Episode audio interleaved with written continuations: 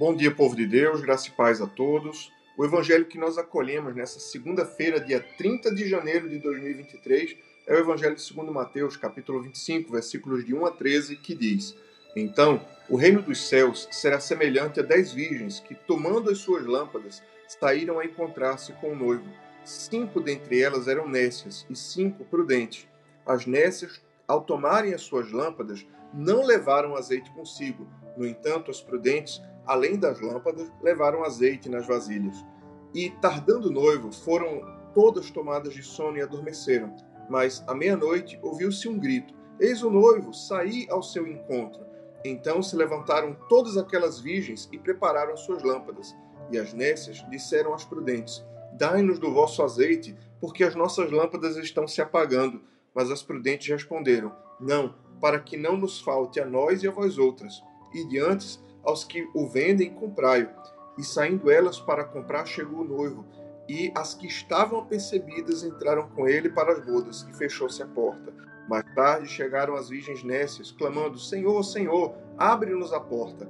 Mas ele respondeu: Em verdade vos digo, não vos conheço. Vigiai, pois que não sabeis nem o dia nem a hora. O Evangelho do Senhor, louvado seja o Cristo, que as palavras do Santo Evangelho perdoem nossos pecados e nos conduzam à vida eterna.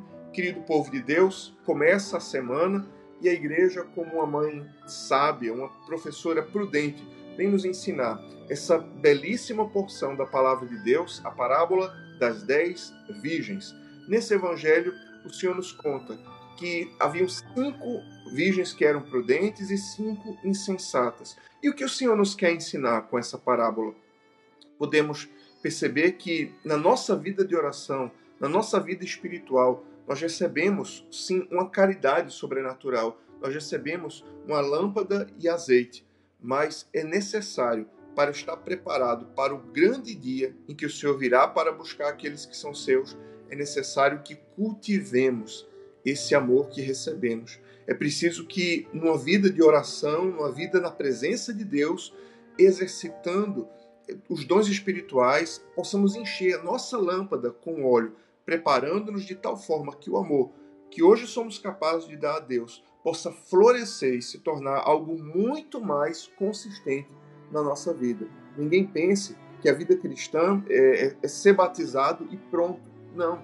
O reino de Deus é muito mais. O batismo nos coloca no corpo de Cristo. O batismo nos abre a uma vida espiritual, mas é preciso cultivar o dom que recebemos de Deus. É preciso cultivar esse amor sobrenatural que Deus derramou em nossos corações por ocasião do nosso batismo. É preciso estar preparado para quando o Senhor vier buscar os seus, quando o Senhor vier nos buscar ou quando ele vier ao juízo final. É preciso prudência, é preciso estar preparado para o nosso encontro com o Senhor.